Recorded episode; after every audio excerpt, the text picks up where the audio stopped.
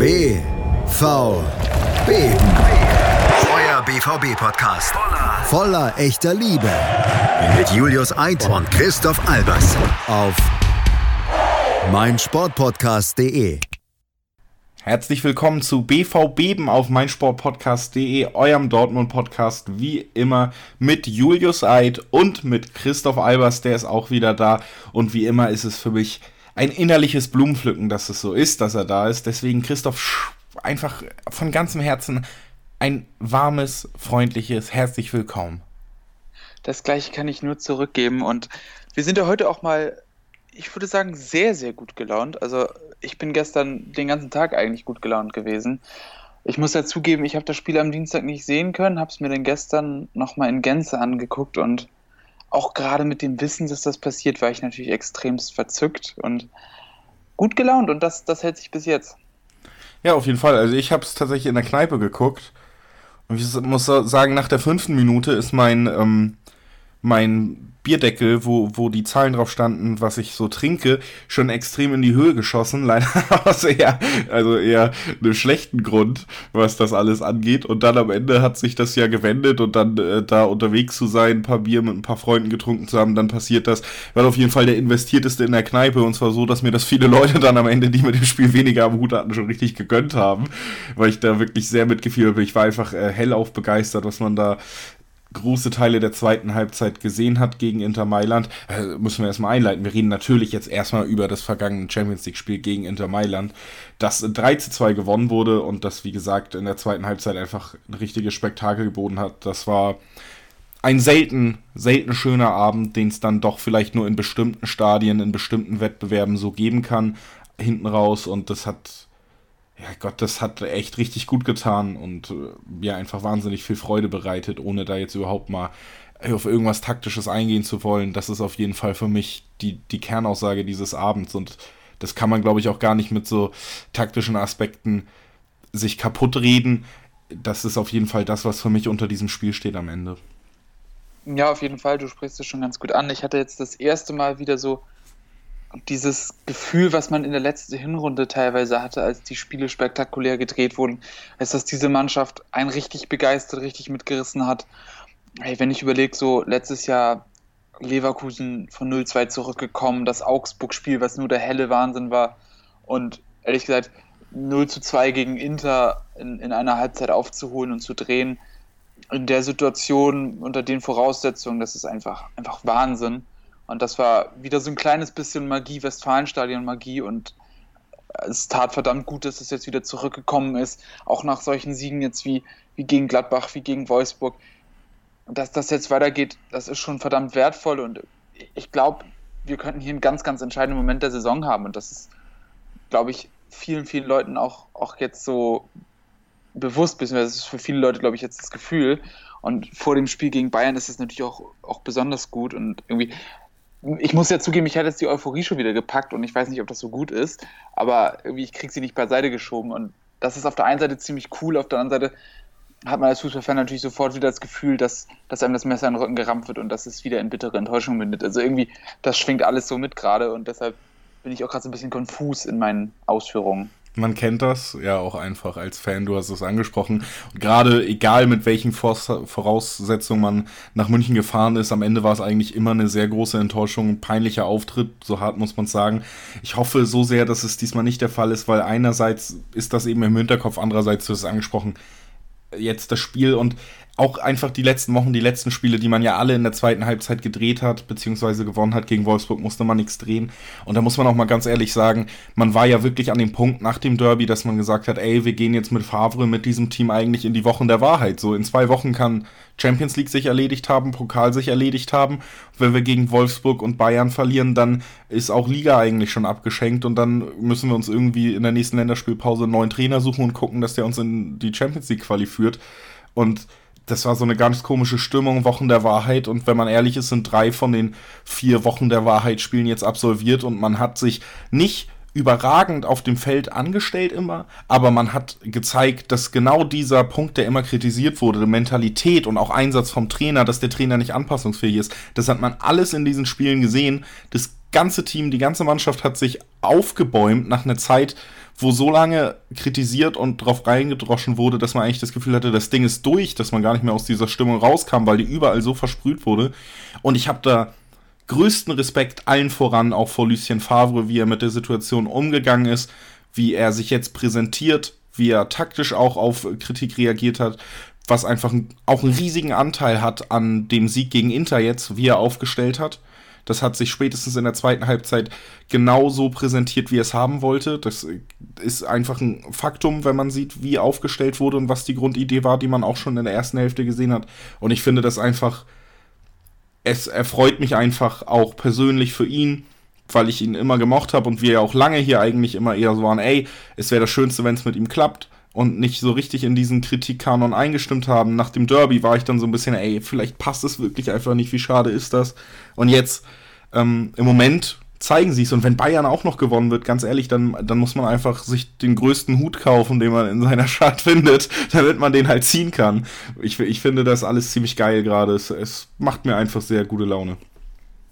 Ja, mir auch. Und ich finde es einfach wahnsinnig gut, auch an dieser Stelle, dass einfach mal Geduld belohnt wird. Und das ist ja auch ein bisschen der Punkt, was auch, wer sich zum Beispiel jüngste Interviews von Favre angeguckt hat, was er auch immer wieder sagt, dass es sehr, sehr wichtig ist, dass manche Sachen ein bisschen dauern. Und gerade wenn du nach vorne spielen willst, dann dauert das. Nach hinten stabilisieren kannst du immer, aber nach vorne was zu entwickeln, das dauert. Und er hat jetzt auch äh, ja, Ruhe bewahrt, er hat auch festgehalten an bestimmten Dingen, für die er steht. Und so langsam aber sicher auch mit den Erfolgserlebnissen merkt man, dass dieses spielerische Element der Mannschaft wieder zurückkommt, dass die Leichtigkeit zurückkommt, dass dieses Feuer wieder zurückkommt, dass sie nach vorne deutlich kreativer spielen, im Ballbesitz ruhiger sind. Und das hat auch was damit zu tun, dass man weiter Vertrauen schenkt, dass man geduldig bleibt und ähm, dass man auch der Mannschaft die Möglichkeit überhaupt gibt, was zu entwickeln. Man sieht ja, dass die Verunsicherung auch viel von dem ausgemacht hat, was in den letzten Wochen schiefgelaufen ist.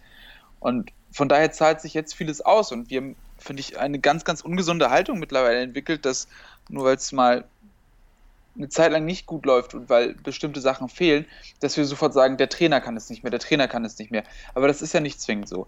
Heißt, auch die Spieler sind letztendlich, diese elf Spieler, die auf dem Platz stehen, haben den größten Einfluss darauf, nicht der Trainer. Der Trainer hat natürlich den Einfluss, wer auf dem Platz steht, aber, aber er ist am Ende dem ausgeliefert und man sieht es ja, wenn die Spieler jetzt auch wieder funktionieren, kommen auch die Ergebnisse und daran muss man es auch messen. Und wie gesagt, ich finde, Lucien Favre hat das, wie gesagt, ich kann es auch mal sagen, in dem Spox-Interview, was kürzlich erschienen ist, ich glaube, The Zone hat daraus auch nochmal ein Video gemacht, ähm, dass man damit im Prinzip schon relativ viel von dem erklären kann, was, was jetzt Sache war. Und das freut mich, wie gesagt, auch unglaublich für ihn, auch weil ich ihn mag, weil ich ihn als Trainer unfassbar schätze und weil mir diese elendigen Trainerdiskussionen eigentlich ziemlich auf die Nerven gehen und ich es eigentlich nicht mag, wenn andauernd Trainer gewechselt werden. Und in letzter Zeit hatten wir echt ein bisschen zu viele Trainer. Deshalb wäre es ganz schön, wenn da mal ein bisschen Kontinuität reinkommt. Aber genug dazu jetzt erstmal. Auf jeden Fall, lass uns doch noch mal kurz über das Spiel reden, auch so ein paar taktische Aspekte. Wir wollen das heute ein bisschen kurz halten, weil wir gleich noch einen Gast haben, um über Bayern zu sprechen. Dennoch kann man natürlich auch jetzt mal erstmal über die erste Halbzeit sprechen. Zusammengefasst muss ich sagen, nach der Halbzeit war ich nicht mal richtig bedient. Richtig bedient war ich beim 1 zu 0, können wir gleich drauf eingehen. Erstmal abschließendes Fazit vorgegriffen. Nach der Halbzeit saß ich ähm, draußen vor der Kneipe, hab, hab am Bier genippt und mir so überlegt, ja, ey, ich fand's nicht den schlechtesten Auftritt. Ich verstehe den Ansatz, der gewählt wurde. Ich verstehe, dass man in Mailand so aufgetreten ist, wie man aufgetreten ist, Fünferkette, versuchen 0-0, das wäre besser für uns gewesen. Man hat sich vielleicht auch in einer Phase befunden, wo man sich nicht mehr zugetraut hat. Jetzt war man gezwungen zu riskieren, hat eine Variante gewählt, die wir beide auch eigentlich präferiert haben. Man hat was riskiert, die beiden schnellen, offensiven Außenverteidiger mit aufgestellt, also Hakimi nicht als Rechtsmittelfeld, Rechtsflügel, sondern eben Sancho davor, Hakimi wirklich als Verteidiger, links Schulz, die Spieler, die offensiv am meisten reißen können, dafür hinten Lücken aber eben riskieren. Das hat sich beim zweiten Gegentor dann auch gerecht. Und da habe ich mir so gedacht, gut, ich verstehe die Ausrichtung, ich verstehe, dass man es riskiert hat. Viele Kontermöglichkeiten hatte man. die hat man leichtfertig vertändelt, gerade Sancho und Brandt in der ersten Halbzeit, weil man sehr ungenau war. Aber es hätte klappen können, wenn man es besser ausspielt. Die Räume waren da, die Umschaltbewegung war da. Dazu kommt, man hat auch ein paar Chancen genau über diese Außen rausgespielt. Gerade über die rechte Seite kam die Vorbereitung für ähm, Götzes Abschluss, den er auch sehr geil eigentlich mit dem First Touch nochmal hochnimmt, dann leider zu zentral abschließt. Von der linken Seite, kurz vor der Halbzeit, kam dann die Hereingabe für Jaden Sancho, der den auch ganz gut abnimmt und äh, Handanovic reagiert sehr gut.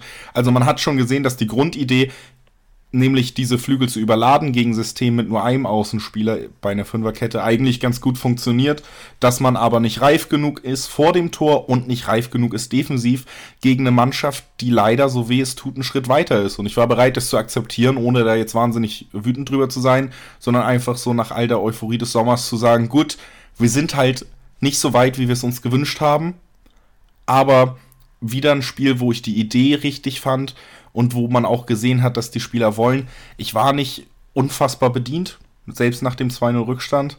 Und ich sag mal so, mein Vertrauen hat sich dann ja auch bezahlt gemacht.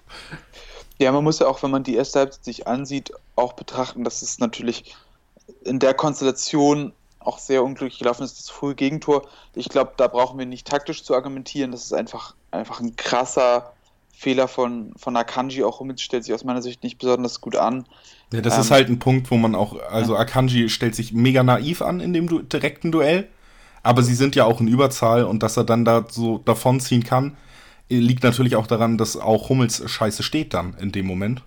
Wenn er genau, sich anders postiert, kann er den, den Zweikampf ja noch absichern. Akanji verliert den Zweikampf und Hummels sichert nicht ab und dadurch ist er dann ja auch erstmal von dann, macht es dann individuell gut ich kann, finde sogar, umso öfter man sich das anguckt, hätte man sogar diskutieren können, ob das alles wirklich regelkonform war, wie er ge sich gegen Akanji durchsetzt. Das ändert nichts daran, dass Akanji da sehr naiv reingegangen ist. Aber ich finde schon, dass da auch viel Arm Richtung Kopf in dem Duell war.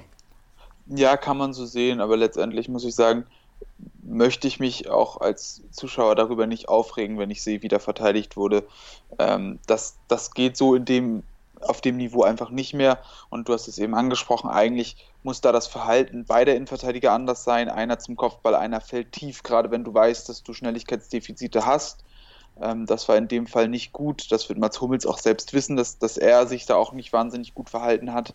Ähm, aber nun gut, sowas kann passieren und wenn wir das dann weiter sehen, ist es natürlich auch so, dass dieses Tor einen großen Impact hatte auf den Spielverlauf. Inter hat eigentlich genau dann das machen können, was sie vorhatten. Sie konnten sehr, sehr tief fallen, haben das über die erste Halbzeit, finde ich, auch eigentlich relativ gut gemacht, waren über Strecken doch auch da schon deutlich zu passiv, haben Dortmund zu viel gegeben. Ich finde, Dortmund hat teilweise ein gutes Positionsspiel gehabt, haben sich immer wieder gut in Räume kombiniert. Letztendlich war nicht die letzte Konsequenz da und auch manchmal nicht der, der richtige Abschluss, aber man hat schon gesehen, in welche Richtung das geht. Und wenn man dann sieht, dass 2 zu 0 um schon mal dahin zu springen, das ist dann einfach individuelle Qualität auf Seiten von Inters. Ich finde also wahnsinnig gut, wie Brozovic durch, sich, sich durchsetzt im Mittelfeld. Das ist herausragend. Ich finde ohnehin, Brozovic ist eine absolute Augenweide. Grandioser Spieler. Löst es wahnsinnig gut. Kann man sicherlich auch einen Foul ziehen. Ist auch eine Sache. Oder zumindest sich besser in Zweikampf anstellen, versuchen zu doppeln. In dem Moment nicht so richtig gut gelungen sei es drum, danach eine herausragende Aktion, finde ich, auch von Lautaro Martinez, der das toll verlagert und dann ist es eigentlich nicht mehr zu verteidigen. Ähm, auch der Abschluss von Vicino toll. Generell auch ein Spielzug, den man immer wieder bei Inter Mailand sieht. Flügelwechsel, zurücklegen in Rückraum, Abschluss aus der zweiten Reihe. Ähm, relativ häufiges Motiv. Normalerweise ist das, ist das ein Trademark von Stefano Sensi, der erst eingewechselt wurde, aber sein Vertreter Vicino hat das auch herausragend gemacht. Und da muss man auch einfach mal sagen, dass solche Tore auf diesem Niveau passieren können, ähm, weil die Gegner einfach derartig gut sind. Und ähm, da hat Inter im Prinzip auch genau gezeigt, was diese Mannschaft wirklich kann. Dortmund hatte ja auch nicht den Luxus, irgendwie tief genug zu stehen, um dann solche Sachen komplett zu verteidigen, weil man eben einfach gezwungen war, höher anzugreifen. Genau. Und das auch bewusst getan hat, auch das bewusst riskiert hat. Und wenn man ganz ehrlich ist, wenn man in der zweiten Halbzeit nicht eine absurd gute Leistung im Gegenpressing gezeigt hätte, dann war es auch unfassbar riskant, wie hoch man da gestanden hat. Und ein Mailand, was weniger überrascht, weniger überfordert von der Intensität des Stadions und der gegnerischen, Mannschaft gewesen wäre in der zweiten Halbzeit, wäre auch in der Lage gewesen, das auszunutzen und dann hätte man trotz dieser coolen Leistung, äh, die, die coolen, dieser überragenden Leistung in der zweiten Halbzeit wahrscheinlich noch zwei Dinger gekriegt. Also hohes Verteidigen, alles riskieren, um ein Tor zu schießen, beinhaltet ja schon alles riskieren. Das gehört dann einfach dazu. Auf der anderen Seite muss man aber auch klar sagen, und da können wir dann gleich in die zweite Halbzeit einsteigen, dass Inter in der zweiten Halbzeit schon richtig selbstzufrieden aufgetreten ist. Sie waren sich sicher, dass sie das Ding in der Tasche hatten, glaube ich, über, über lange Zeit. Und so ein paar Leute, von denen sind ja auch erfahrene Recken, die haben sich dann tief gestellt, dachten, okay, jetzt kontern wir sich nochmal aus, entspanntes Spiel, wir ziehen das wieder so auf, was sie sonst ja immer viel machen, auch das Tempo verschleppen durch Pässe in der Dreierreihe. Und eben darauf ist Dortmund gar nicht eingegangen, hat sofort versucht, auch das zu unterbinden. Und dann ist natürlich auch ein ganz, ganz großer Knackpunkt für die Partie. Und das ist dann eben der Punkt, wo Inter aus, aus dieser Haltung rausgekommen ist. Und die sind nicht in der Haltung, in die Haltung zurückgekehrt, wir machen jetzt hier wieder mit, sondern wir haben hier Angst, noch was zu verlieren. Und das war dann eben das 2 zu 1. Und ich finde auch, um das schon mal vorzugreifen, das 2 zu 2 zeigt wahnsinnig gut, dass die Dortmunder so angeknipst waren in dem Moment und ähm, dass das Inter da auch auch absolut Probleme damit hatte, dem gerecht zu werden. Und da hat Dortmund einfach gezeigt, dass diese Mannschaft auch auf dem Niveau bestehen kann und wenn sie alles abruft, wahnsinnig gefährlich ist. Ohne Scheiß, ich, zweite Halbzeit, äh, keine Taktikanalyse von mir. Ich war so dermaßen geflasht über große Teile. Die, also wirklich 45. Minute wieder an Pfiff und die haben so dermaßen gebrannt alle. Ich habe keine Ahnung, was da in der Halbzeit passiert ist, was genau diese Reaktion da hervorruft. Aber da war so viel Zug drin, nicht nur im Spiel nach vorne, sondern auch im Verteidigen nach vorne.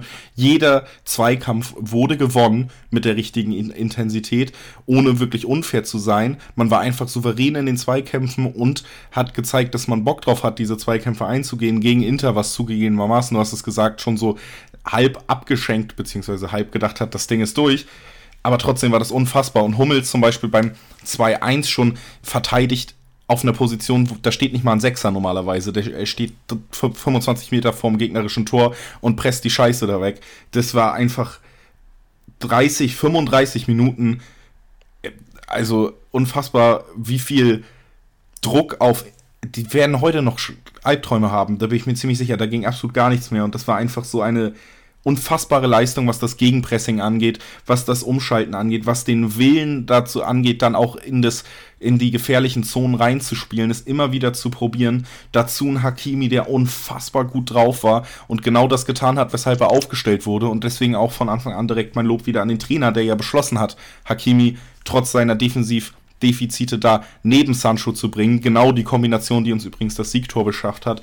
Also da hat dann einfach alles funktioniert, was diese Mannschaft leisten kann. Man hat gesehen, dass Tempo da ist über Spieler wie Hakimi, dass ein gewisser Spielwitz da ist über jemanden wie Sancho, der das vorgelegt hat, das 3 zu 2, dass wir Spieler haben, die schnell richtig reagieren können, wenn sie in den richtigen Situationen sind, wie Brandt beim 2 zu 2 und also nach dem 2-1 auch das Stadion, dann das war auch lange nicht mehr so krass, dass man gemerkt hat, okay, die schreien die jetzt im Notfall halt noch zweimal zum Tor.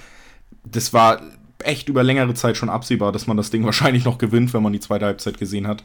Letzten zehn Minuten, erstens kannst du die Power nicht durchhalten, zweitens, wenn du dann führst, dann ändert sich auch nochmal die Einstellung zum Spiel. Inter wacht dann doch nochmal ein bisschen auf, man zittert noch ein bisschen, aber alles in allem ist das meine Lieblingshalbzeit der letzten, weiß ich nicht, fünf Jahre gewesen oder so. Ich fand es einfach, ich, wie gesagt, ich will es gar nicht taktisch so kaputt reden, weil ich es einfach so unfassbar geil fand mir das anzugucken und auch nochmal anzugucken jetzt heute und so. Ich also unfassbar geil. Ja, ja, irgendwie, das, das ist halt echt der Punkt, ne? Das ist einfach, wenn sowas losbricht und ich finde, das war wahnsinnig beeindruckend. Also wie gesagt, du hast es angesprochen, auch, auch ein sehr wichtiger Punkt. Ich finde, das Stadion war auch da, also selbst, selbst durch den Bildschirm durch hat man das gespürt. Es hat einen wahnsinnigen Einfluss gehabt und das ist dann, glaube ich, auch was du an ganz, ganz wenigen Orten hast, dass eine Mannschaft und Stadion so zusammen funktionieren können. Und wie gesagt, in deiner Sonderfolge kann ich gerne an dieser Stelle nochmal darauf hinweisen, was das für eine Magie entfachen kann. Ähm, das Spiel gegen Malaga und irgendwer von unseren Twitter-Leuten hat auf jeden Fall auch schon geschrieben, so kannst eine neue machen zu diesem Spiel. Ähm, das, ich glaube, warten wir mal den weiteren Saisonverlauf ab, aber ey, was, was das für ein krasses Spiel war, glaube ich, werden wir vielleicht in ein paar Wochen erst sehen und letztendlich, wenn wir das ganze Spiel auch einordnen wollen, weil ich bin ehrlich, ich will auch nicht mehr zu tief in die Taktik gehen, weil es dem nicht gerecht werden kann, weil denn auch am Ende in solchen Spielen Taktik nicht alles ist, sondern, sondern auch, auch dieser Funke, der da entsteht, dass es denn auch, auch in Taktik nicht aufzuwiegen. Ähm, dass es einfach so wichtig war für diese Gruppe. Und ich meine, wenn wir uns die Gruppe angucken, ey, wir sind jetzt mit sieben Punkten dabei. Barcelona, was sich unglaublich schwer getan hat gegen sehr starkes Slavia Prag, was ich Wird von uns jetzt auch noch weggeklatscht, da hast du völlig recht. Ähm, anders ja, geht's eben, nicht. Wird, wird, wir, wir, können jetzt langsam wieder auf Platz einsprechen. Ne? Das ist, also jetzt, jetzt ohne Scheiß, also ich, jeder, der mich Sehr gute Ausgangssituation auf jeden Fall in der Champions League, ja. Ja, und jeder, der mich kennt, weiß, dass ich auch, auch ein Herz für den FC Barcelona habe und mir viel davon angucke. So, und ich würde behaupten, dass ich ganz gut im Bilde bin. Und die sind momentan einfach nicht so gut. Ich habe schon vom Hinspiel gesagt und ich sage es auch jetzt wieder, die sind nicht so gut. Und da ist echt was drin. Und ehrlich gesagt, Inter muss auch erstmal gegen Slavia gewinnen, haben sie die Saison auch noch nicht geschafft. So, denn du bist in einer wahnsinnig komfortablen Situation jetzt nach diesem Spiel. Und wie sich das innerhalb von einer Halbzeit ändern kann, zur Pause habe ich auch noch gesagt, okay, wir sind raus. Ja, kannst du auch noch, ja, Europa League scheiß drauf, so Hauptsache jetzt Meisterschaft drauf konzentrieren. Aber auch das alles wieder jetzt anders. Und ich, ich glaube, wir sind gerade in so einer kritischen Phase für die Saison und dieses Spiel, wie gesagt, ich glaube nicht, dass es das letzte Mal ist, dass wir darüber sprechen. Ich hoffe sehr. Hoffentlich hat es auch den positiven Ausschlag fürs nächste, fürs kommende Wochenende jetzt gegeben. Da geht es nämlich zu den Bayern und da werden wir nach einer Pause drüber reden. Fazit, Chrissy und ich sind auf jeden Fall zufrieden und Fußball hat mal wieder richtig Bock gemacht und dafür beschäftigt man sich eigentlich jeden Tag damit, dass man dann einmal im Jahr so einen Tag hat wieder oder so eine Halbzeit nur, so eine 35 Minuten. Einfach, einfach geil. Und ich präsentiere mich sonst manchmal eloquenter in diesem Podcast, glaube ich, und äh, taktisch vielleicht versierter, aber ich finde, dieses Spiel hat eine andere Betrachtung verdient. Und eine andere Betrachtung bekommt auch das Spiel gegen Bayern natürlich. Wir gehen nämlich jetzt in eine kurze Pause und dann haben wir direkt einen Gast bei uns noch, der mit uns über das kommende Spiel redet. Da freuen wir uns sehr drauf. Also bis gleich, bleibt dran. Die komplette Welt des Sports. Wann und wo du willst. Auf meinsportpodcast.de. Interception. Touchdown. Der Football Talk mit Sebastian Mühlenhof. Höre die aktuellsten News aus den NFL Divisions. Jede Woche neu auf meinsportpodcast.de. Damit willkommen zurück bei BVB. Eben haben Christoph und ich schon sehr geschwärmt über die zweite Halbzeit gegen Inter Mailand. Und jetzt wollen wir mal über ein Spiel reden, von dem wir hoffentlich auch schwärmen können, auch wenn das unser Gast, der sich jetzt zu uns gesellt hat, vielleicht noch ein bisschen anders sieht. Manuel Behlert ist bei uns, war schon vom letzten vom Supercup-Spiel, glaube ich, gegen Bayern auch bei uns zu Gast. Kollege von 90 Plus, Bayern-Fan und deswegen natürlich der passende Experte, um über das anstehende Spiel zu reden. Hallo Manu. Servus. Servus. Äh, ja, ich, ich sag's einfach mal, auch wenn es keiner hören will. Der Klassiker steht an, ne? Sei ja. das ist echt dieses Wort, ne? Ey, nee. Also, um das, um das mal kurz gleich, gleich zu sagen, ich möchte dieses Wort nicht mehr hören, der Klassiker. Ich finde, wie gesagt, die deutsche Fußballgeschichte gibt so ein Duell, was sich der Klassiker nennen darf, einfach nicht her, als einfach diese ewige ja, Rivalität Dortmund gegen Schalke. Gibt. Ja, aber das ist ja schon das Revierderby. So, ne? Also, ja, das ist klassische Revierderby. Meinetwegen. Aber, aber ihr lasst uns hier keine Wortklauberei betreiben, lass uns mal über das Spiel sprechen. Ja, und dafür ist Manu ja auch da. Wir haben eben über das Champions League-Spiel von Dortmund geschwärmt und äh, dann würden wir dir zum Einstieg erstmal die Bühne überlassen, damit du ein bisschen über das Bayern Champions League-Spiel schwärmen kannst, wenn du möchtest.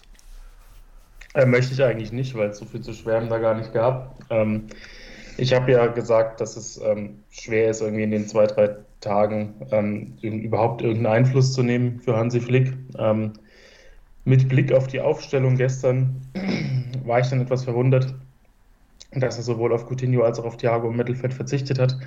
Die Folge dessen war, ja, dass es ein bisschen, äh, ja, wie soll ich sagen, ein bisschen zäh war im Mittelfeld. Allerdings muss man fairerweise auch sagen, dass es in den letzten Wochen mit Thiago und Coutinho genauso zäh war.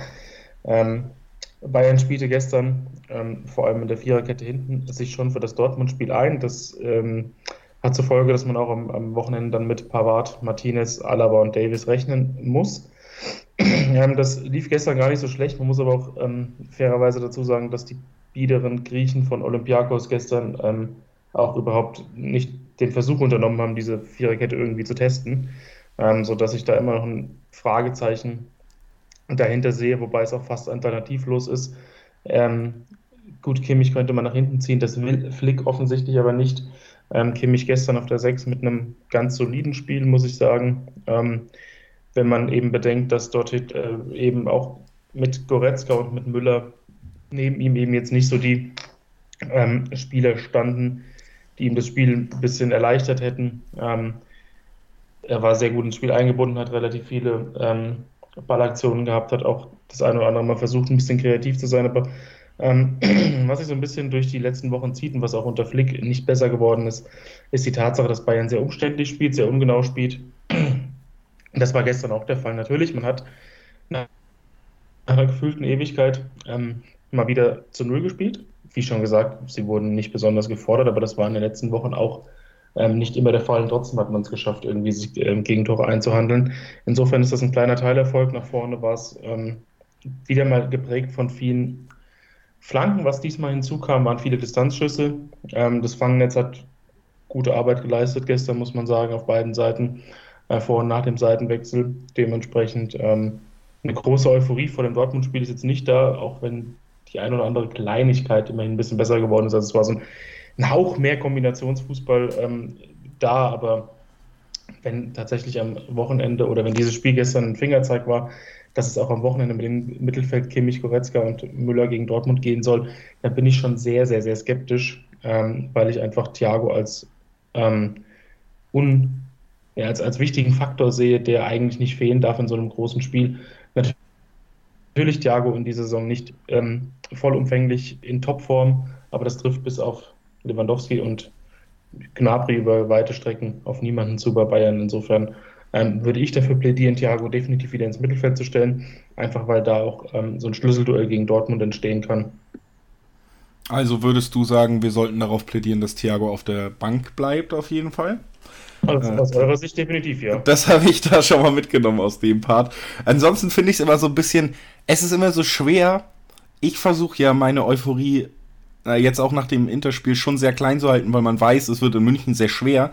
Und das hatten wir schon beim letzten Mal, wenn wir über das Spiel geredet haben, dass wir uns gegenseitig eher so erzählen, warum der andere gewinnt, wenn du zu Gast bist.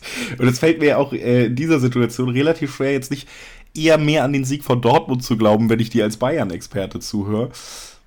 Ähm, ich denke, Christi geht es jetzt auch nicht anders. Ich denke, da spreche sprech ich für uns beide. Ich glaube auch, dass man da schon mitgehen kann, dass die Situation für Dortmund die, was die Stimmung angeht, komfortablere ist. Ich glaube auch, dass es ein bisschen, ja, ein bisschen viel Erleichterung aufgrund der Kovac-Entlassung, an dem man viel festgemacht hat, war, die so zu einer direkten Euphorie bei Bayern wieder geführt hat, obwohl ja eigentlich klar war, dass der Co-Trainer, der aufrückt, der nicht in zwei, drei Tagen mit, mit 13 fitten Feldspielern da wieder eine Weltelf aufbauen wird. Ich gehe aber trotzdem davon aus, dass jeder Spieler von Bayern wie immer gegen Dortmund oder wie damals gegen den HSV aus irgendwelchen Gründen gibt es da so die Lieblingsgegner in München, alles auffahren wird, alles an individueller Klasse in die Waagschale werfen wird, vor allen Dingen der ätzende Lewandowski wieder. Also, ich glaube, es könnte ein sehr interessantes Spiel werden, was sehr davon lebt, wer am Ende weniger Fehler in der Defensive macht. Weil du hast drüber gesprochen, Lewandowski ist in guter Form, Gnabry ist in guter Form, Coman ist scheiße schnell und wir sind auf den Außenverteidigerpositionen tatsächlich entweder nicht so mit Tempo bestückt, wenn Piszczek spielen wird auf der rechten Seite, weil Hakimi nach vorne muss, Sancho ja noch angeschlagen. Ich könnte mir sehr gut vorstellen, dass das die Variante wird. Andererseits, wenn Hakimi hinten spielen würde, eben defensiv in der Abwehrarbeit nicht so gut aufgestellt. Ich glaube, die Außen sind für Dortmund ein Problem. Ich glaube aber auch mit der Viererkette, die Bayern da hat, dass Dortmund Bayern da wirklich mehrfach Probleme bereiten kann. Und im Endeffekt könnte es wirklich sein, dass sich dieses Spiel dann so ein bisschen entscheidet, wer macht weniger Fehler. Und wir werden durchaus ein paar Tore sehen an diesem Wochenende. Und das wäre ja schon wünschenswert, zumindest aus Dortmunder Sicht, wenn es lange auf Augenhöhe irgendwie hin und her geht, weil das war ja leider im letzten Spiel nicht der Fall. Ja, das mit den Außenverteidigern, das Problem haben, ähm, haben wir auf der Gegenseite ja genauso. Also spielt ja im Moment Alfonso Davis, äh, Linksverteidiger, der das im Moment wirklich nicht verkehrt macht. Ähm, man sieht aber ganz klar bei ihm, dass er natürlich offensiv orientiert ist. Also ähm, auch das war gestern gegen Piraeus wieder zu sehen. Er hat sehr viele gute ähm, Läufe nach vorne gehabt, hat sich da immer wieder auch ins Kombinationsspiel eingeschaltet, hat eine sehr gute Schusstechnik, hat einen Volley ähm, nur knapp übers Tor gesetzt, hat auch die ein oder andere wirklich durchdachte Hereingabe ähm, in die Mitte gebracht. Das ist was, wo man auch ähm, fast schon mit der Zunge schnalzt im Moment als Bayern-Fan. Aber man sah dann eben auch defensiv so zwei, drei Probleme, nicht nur gestern. Gestern war es im Großen und Ganzen in Ordnung, weil er einfach relativ wenige direkte Duelle hat oder relativ wenig ähm, ins Tempo gehen musste. Aber in den letzten Wochen ist schon erkennbar, klar, der Junge ist 18, der Junge der spielt nicht angestammt auf der Linksverteidigerposition und möchte immer gerne ähm, seinen Offensivdrang ausleben und sich nach vorne mit einschalten. Und das könnte gegen Dortmund eben gerade zum Problem werden. Ähm, deswegen finde ich nicht mal diese, diese Situation mit ähm, Piszczek und Hakimi als großen Nachteil für Dortmund, wenn es denn so kommen sollte. Denn ähm, wenn sich Hakimi mehr auf die, auf die Offensive konzentrieren kann und eben ähm, hinter ihm ein Spieler hat, der diese ganze rechte Seite bei Dortmund ausbalanciert, ähm, könnte das dann bei der linken Seite von Bayern, es ist jetzt noch nicht hundertprozentig klar, wer spielt, ähm, ich tippe wieder auf Gnabry und Coman, ähm, könnte das schon so sein, dass die linke Seite ein bisschen zu offensiv ausgerichtet ist, dass er so eine gewisse, ähm, dass, sie, dass die Balance ein bisschen fehlt und dass über die linke Seite sehr viel geht bei Bayern, aber natürlich dann auch sehr viel Platz für Dortmund entstehen kann, weil auf der anderen Seite spielt Pavard äh, auf der Außenverteidigerposition und der schaltet sich jetzt nicht so oft mit nach vorne ein, sodass einfach die Überzahlsituationen deutlich eher auf der linken Seite ähm, generiert werden können. Und natürlich ähm, hat dann Hakimi auch entsprechend Platz und den sollte man in der aktuellen Form nicht zwingend so häufig in Richtung 16er alleine lassen oder ähm, durchmarschieren lassen. Ähm, wir haben ja alle gesehen, was, was, er gegen Inter wieder veranstaltet hat. Ähm, da ist Davis auch auf jeden Fall gefordert. Das wird ah, das größte Spiel, was er bisher, glaube ich, in seiner Vereinskarriere bestritten hat. Und es wird auch sehr spannend. Ich bin großer Freund davon, junge Spieler in solchen Stresssituationen zu bringen. Ähm, wer kann sich nicht noch daran erinnern, als David Alaba damals ähm, auf der Linksverteidigerposition erstmals gespielt hat in den ersten Wochen. Ähm, sein erstes großes Spiel damals gegen Florenz gemacht hat in der Champions League bei ungefähr Windstärke 44, als jeder Ball, ähm, der irgendwie in die Luft ging, wo niemand wusste, wo der runterkam, ähm, und dann in den nächsten Wochen hat Alaba auf dieser Position auch Fehler gemacht. Mittlerweile ist er da einer der Besten der Welt. Ähm, ich bin da vollkommen dafür, diesen Jungen im Moment in, in diese Stresssituation zu bringen, weil er davon extrem oder weil er daraus extrem viel Lehren ziehen kann. Aber ich sehe da halt eben natürlich für Samstag auch einen sehr guten Ansatz für Dortmund. Also ich muss sagen, ich finde es generell interessant, dass wenn man sich die Bayern-Viererkette, zumindest wie sie kolportiert wird, ansieht, dass im Prinzip jeder der vier so ein bisschen out of position ist. Also ich finde, ähm, Pavard ist eher noch stärker als Innenverteidiger. Ich finde ihn nicht besonders gut als Rechtsverteidiger, aber ich bin auch eh kein großer Fan von ihm, das muss ich auch klar sagen. Ich finde, Martinez ist besser auf der 6, Alaba ist besser links oder im Mittelfeld und auch Davies, zumindest jetzt würde ich ihn noch stärker vorne sehen. Also ich glaube, das ist im hohen Maße unglücklich. Ähm, ich weiß nicht, ich kann eigentlich keinen Trainer ernst nehmen, der freiwillig auf Thiago verzichtet ähm, aus meiner Sicht wahrscheinlich neben, äh, neben Lewandowski der stärkste Spieler der Mannschaft ähm, und finde ich auch, auch was die Kreativität angeht, eigentlich unerlässlich. Also vielleicht setzt er da auch bewusst auf Spieler, die er, die er von seiner Arbeit mit der Nationalmannschaft auch kennt, ähm, die er vielleicht schon länger kennt, denen er vertraut, ich weiß es nicht, aber ähm, für mich ist das schwer durchschaubar. Ähm, ich finde sowieso bis jetzt sehr schwer einzuschätzen, da wir ja nur, nur im Prinzip die Stichprobe eines Spiels haben, aber ähm, zumindest was die Viererkette und die Besetzung des Mittelfelds angeht, ähm, würde ich sagen, ist das nicht optimal. Nicht optimal ist es natürlich auch, dass Marco Reus fehlen wird. Das ist der Spieler, der die meisten Tore und Assists in der Bundesliga gegen Bayern beisteuern konnte, zumindest von den aktiven Spielern.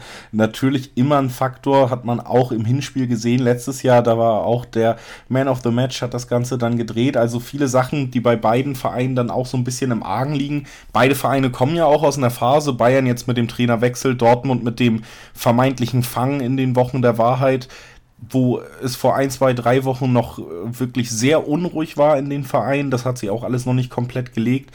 Deswegen ist das Spiel auf jeden Fall, denke ich, vor der Länderspielpause jetzt wieder auch so ein Punkt, den beide unbedingt für sich entscheiden wollen, um eben die Weichen dann auch in, in Richtung gute Laune über die nächste Länderspielpause zu stellen, dass man sich da fangen kann, dass man von da aus weiterarbeiten kann. Es ist ein immens wichtiges Spiel, wichtiger vielleicht noch als in den meisten letzten Jahren, weil es wirklich sehr entscheidend sein kann.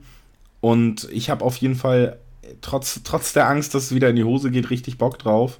Und wir haben ja schon über ein paar Schlüsselduelle geredet jetzt. Also zum Beispiel die rechte Seite Dortmunds gegen die linke Seite Bayerns könnte ein wirklich interessanter Punkt auf dem Feld sein. Genauso im Mittelfeld zu einem Duell, wenn Thiago nicht spielt, dass man da das Ganze dann ja aus Dortmunder Sicht vielleicht noch deutlich besser pressen kann, als wenn ein sehr pressingresistenter Thiago da eben aufläuft, dass man da vielleicht auch die Feldhoheit für sich gewinnen kann. Intensität werden beide aufbieten müssen.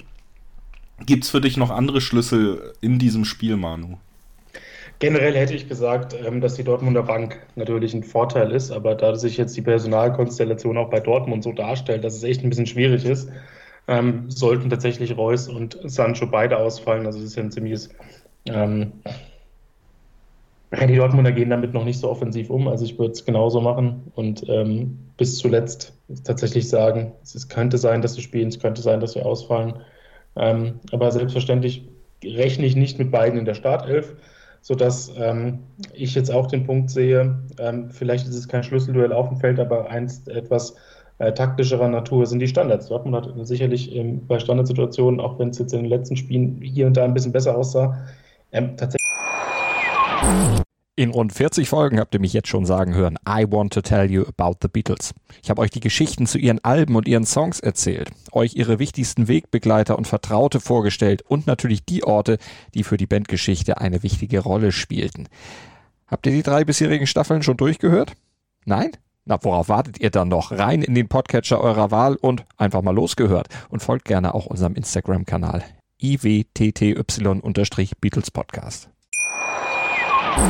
Immense Probleme. Das große Problem ist nur, ich habe ich gestern wieder 14 oder 15 Bayern-Ecken gesehen. Und da waren auch wenige dabei, die wirklich ziel, zielführend waren. Ähm, aber sicherlich geht da, geht da was. So ein Spiel wird auch über Standards entschieden. Ähm, ich gehe aber definitiv mit, der, äh, was deine Aussage von eben betrifft, als du gesagt hast, dass ähm, viele Tore fallen können. Prognostiziere sogar ein relativ wildes Spiel, weil ich eben ähm, im Hinterkopf so ein bisschen damit rechne, dass Thiago nicht spielt. Ähm, wie Christoph es eben angekündigt hat, ich kann, könnte es nicht verstehen, weil nur weil Thiago und Kimmich unter Nico Kovac bis jetzt noch nicht gewinnbringend eingesetzt wurden, heißt das nicht, dass es nicht funktioniert. Also das hat ähm, vielleicht auch damit zu tun, dass der Trainer es bis dato nicht geschafft hat, die beiden irgendwie gewinnbringend nebeneinander im Mittelfeld aufzustellen und da irgendwie eine Raumaufteilung zu kreieren, ähm, die für beide sinnvoll ist. Ähm, und gerade deswegen könnte ich mir dann vorstellen, dass das so ein bisschen ähm, hin und her geht. Goretzka ist ja ein Box-to-Box-Spieler, wie er im Buche steht, also der sich gerne mit in die Offensive einschaltet. Auch gestern hat er es häufig versucht, aus der Distanz zu schießen. Das, da bin ich nicht so der größte Freund von, weil so bei Distanzschüssen hat man immer das Problem, äh, die können auch geblockt werden. Schon gibt es den Ballverlust und es geht wieder in die andere Richtung. Gleiches gilt für Halbfeldflanken. Also ich bin da ein Freund davon, dass die Angriffe sehr gut und strukturiert zu Ende gespielt werden, dass man auch Abschlüsse in möglichst gewinnbringenden äh, Positionen kreiert. Und das sehe ich im Moment bei Bayern nicht so. Äh, das ist sehr selten der Fall, meistens dann, wenn Lewandowski involviert ist. So dass ich da schon ähm, denke, dass Dortmund relativ viele Umschaltsituationen bekommt. Äh, da wird es dann natürlich auch darauf ankommen, wir haben eben schon die Balance angesprochen, wie Bayern dann die Konter absichert, weil Kimmich ja auch ein Spieler ist, der nicht nur aus der Tiefe agiert, sondern auch gerne mal dann einen kleineren ähm, Weg nach vorne mitmacht. Ähm, und das wird von der Raumaufteilung her und von der ganzen Abstimmung auf dem Platz her sehr, sehr wichtig sein. Äh, Hans Flick hat heute nochmal eine Einheit ähm, gemacht, die taktischer Natur war. Also hat da nochmal sehr viel Wert drauf gelegt. Ähm, das wurde sogar von dem Bayern Twitter-Account hervorgehoben, dass äh, heute eine taktische Einheit ähm, absolviert wurde, als wäre es eine Weltsensation. Ja, um den 7.11. Ähm, wird langsam Zeit. ja, und äh, ich denke schon, dass da vielleicht nochmal ein paar ähm, ja, Handgriffe jetzt ähm, durchgeführt werden und ein paar Stellschrauben gedreht wird, sofern man das eben in zwei, drei kleineren Einheiten machen kann. Ähm, generell, wie gesagt, rechne ich mit einem Spiel, in dem es hoch und runter geht. Ähm, einen offenen Schlagabtausch und dann irgendwie eine Prognose zu stellen, ist immer schwierig. Ähm, ich hoffe, wie gesagt, auf Thiago rechne, aber damit er zuerst auf der Bank sitzt. Und dann wird es ähm, eben darauf ankommen, wie Goretzka und Kimmich das im Mittelfeld lösen gegen Dortmund, weil ich sehe Dortmund da tendenziell dann schon leicht im Vorteil. Ähm, ja, und der Rest ähm, des, des, Spiels wird dann tatsächlich dadurch bestimmt, A, wer dann mehr Glück oder Effizienz im, im Abschluss hat und B, wer dann vielleicht äh, relativ schnell erkennt, dass es mit der aktuellen ähm, Elf hier auf dem Platz steht, nicht so gut funktioniert und eben Anpassungen ähm, tätigt, weil wenn Coutinho und Thiago auf der Bank sitzen, hat man ja doch noch ein bisschen was nachzulegen und ähm, das sind doch beide Spiele, die relativ schnell dann in so ein Spiel reinfinden können. Also insofern, selbst wenn Flick, ähm, Flicks Aufstellung am Anfang ein Fehler ist, ähm, er hat auf jeden Fall die Möglichkeit, das noch zu korrigieren, hat auch das Material auf, auf der Bank, um dann eben noch entsprechende Akzente zu setzen. Also selbst wenn ein Team mit ein oder zwei Toren führt, sehe ich da auf beiden Seiten äh, überhaupt keine Garantie, dass das zum Sieg reicht. Also fast schon eine unentschieden Prognose von Manu. Bevor wir, wir tippen auch am Ende, würde ich mal sagen, aber bevor wir das machen, ich habe schon so ungefähr gesagt, was ich vom Spiel erwarte. Manu durfte es jetzt natürlich auch nochmal ausführen. Da fehlt unser lieber Christoph natürlich noch. Wie, was glaubst du, wie läuft das Spiel so aus deiner Sicht? Ähm, ja, ich bin sehr, sehr gespannt, wie Favre das ganze Spiel angehen wird. Ähm, ich rechne damit, dass er ähm, durchaus einen relativ aggressiven Ansatz wählen könnte. Ähm, es hat sich zuletzt ja als, als durchaus vorteilhaft erwiesen, ähm, wenn man selbst zumindest ähm, hin und wieder ähm, relativ hoch anschiebt und ins Pressing geht, sofern sich die Möglichkeiten ergeben. Ähm, bei den Bayern hat man natürlich trotzdem einige ballsichere Spieler hinten drin auch, ähm, die so eine Situation auch mal auflösen können. nichtsdestotrotz ist Dortmund ja auch in der Lage, wenn man überspielt wurde, relativ zügig wieder in die gewohnte tiefstehende 4-4-2-Formation zu weichen. Ähm, also von daher, das wäre auf jeden Fall möglich. Ähm, ich würde auch, auch sagen, dass es sinnvoll ist, Bayern auch versuchen zumindest ab und zu mal im, im letzten Drittel anzulaufen. Ähm, ich würde außerdem sagen, dass Dortmund zusehen sollte, dass sie ähm, gerade in der Viererkette möglichst viel Ballsicherheit ähm, im Prinzip aufstellen. Ähm, ich hoffe, dass Nico Schulz nicht in der Startelf steht. Ähm, ist gegen Inter meiner Meinung nach als einziger so wirklich abgefallen. Ähm, abgesehen mal von Akanji, der natürlich auch folgenschwer gepatzt hat, aber ähm, Nico Schulz hat mir insgesamt nicht besonders gut gefallen. Ich hoffe, dass Guerrero wieder zurückkehrt. Ähm, gegen Wolfsburg war er aus meiner Sicht da auch durchaus ein Schlüssel, warum das so gut funktioniert hat, dass er auch immer wieder in der Lage ist, sich aus engen Situationen zu befreien dass er auch immer wieder dazu in der Lage ist, auf den Außen gefährliche Situationen zu kreieren, weil er eben nachschiebt, weil er in der Lage ist, auch nach innen zu ziehen. Ich glaube, da könnte er ein wesentlicher Schlüssel sein. Ähm, dazu könnte ich mir sogar vorstellen, dass Julian Weigel als zweiter Innenverteidiger neben Mats Hummels eine sinnvolle Variante ist, weil er eben mit seinen raumgreifenden Pässen, also er kann ja auch durchaus Linien überspielen, dass er damit im Prinzip eine Lösung anbietet, ähm, wenn Bayern presst. Von daher glaube ich, wäre es sinnvoll, da auf möglichst viel ähm, Ballkontrolle zu setzen, einfach auch um nicht in die Verlegenheit zu kommen, zu passiv zu spielen. Weil ich glaube, ähm, damit würde man den Bayern eher in die Karten spielen, wenn man ihnen den Ball überlässt, wenn man ihnen die Möglichkeit gibt, Sicherheit zu finden.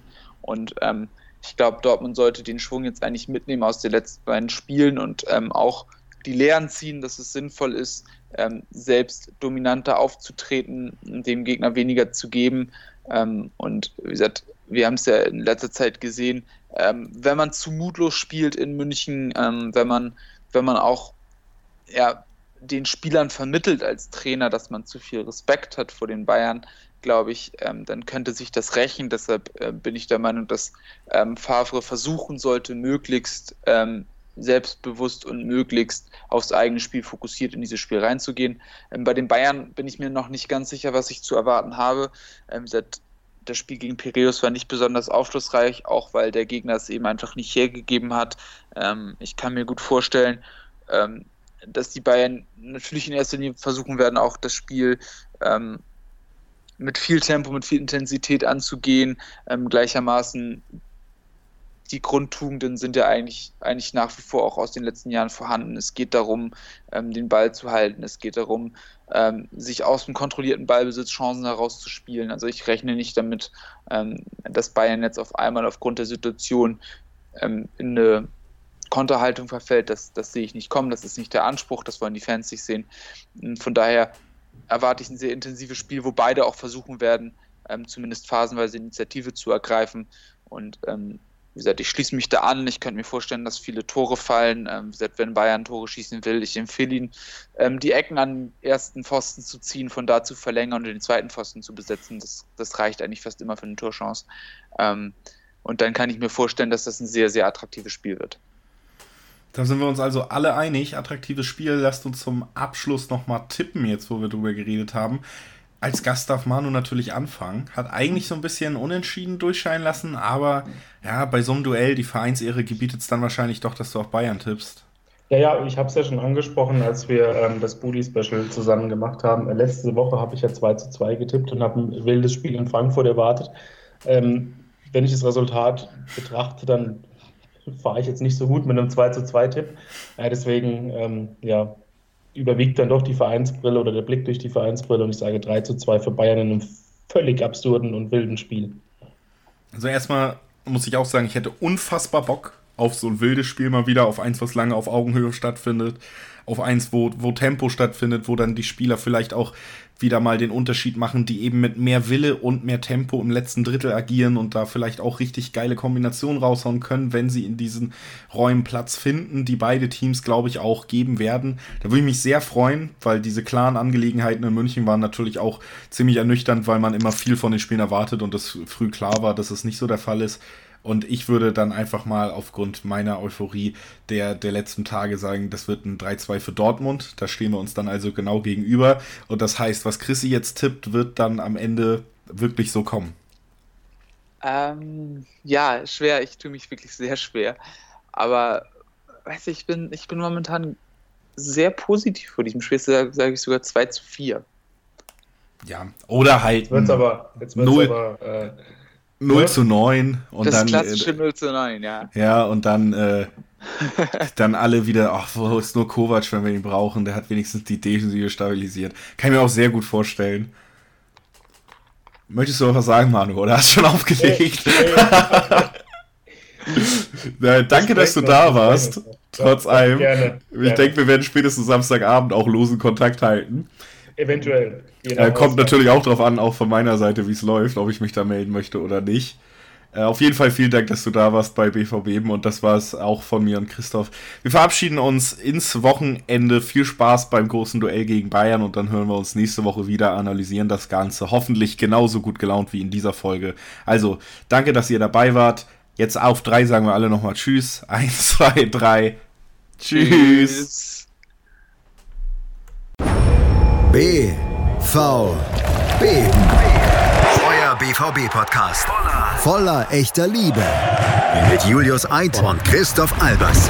Auf meinsportpodcast.de. 90 Plus On Air. Der Podcast rund um den internationalen Fußball. Mit Marius Merck und Chris McCarthy. Da herrscht ein enormer Druck, da werden Unsummen investiert, um den Erfolg regelrecht zu erzwingen. Jeden Monat neu auf meinsportpodcast.de